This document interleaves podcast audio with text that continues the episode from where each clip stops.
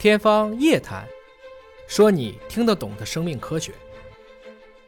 那我们回到刚才这个短片啊，我就说我我记得在这个就是就回到一个原始的问题，就我们为什么要解决这个吃的问题啊？人类再去在一个食物链的顶端去获取，所以今天就看一亩地，其实一亩地的光合效应的总转化效率大概就是百分之二或者更低。嗯嗯，这个里面呢，光合作用尽管只用了百分之二。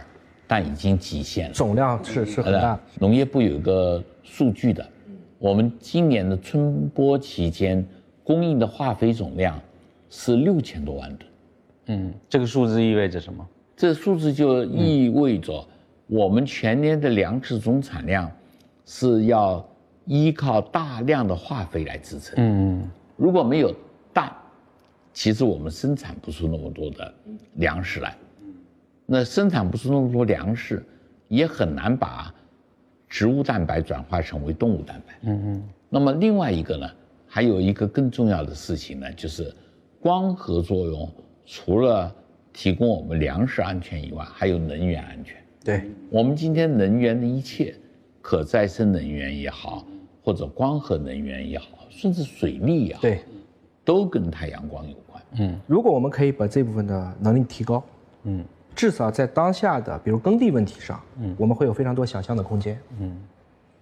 还是从水稻举例，我们第一次绿色革命大概在上个世纪四五十年代，第二次绿色革命，袁老先生、袁隆平先生也做了很大的贡献，杂交水稻，嗯，啊，就使得它的亩产再进一步的增加。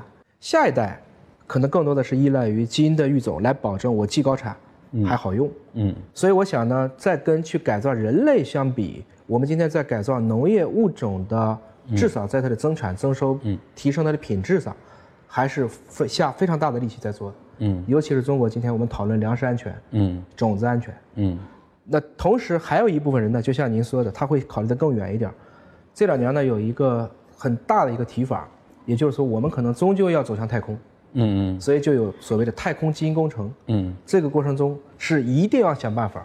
在宇宙当中，我们依然能保持自给自足的，嗯，可以利用在宇宙当中的光线，嗯。比如在太阳系肯定是用太阳光，还能够去维持生产，嗯，大家这个时候呢，这个思路就变了，比如说，考虑的更多的是藻类，嗯，不再考虑高等的有维管束的绿色植物了，嗯，我们来的蛋白很多考虑到了昆虫。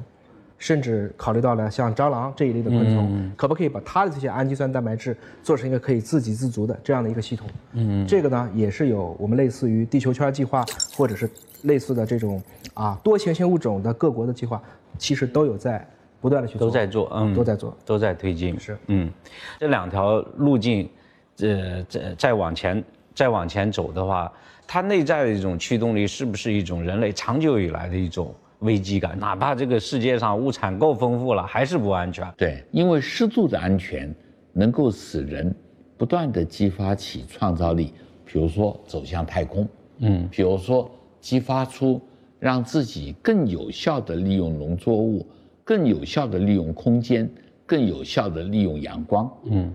如果我们改造了人类，使人类变得是肆无忌惮的可以。拥有安全感的话，嗯，我相信这个改造就是一场失败，生态灾难，生态灾难，生态灾难，嗯。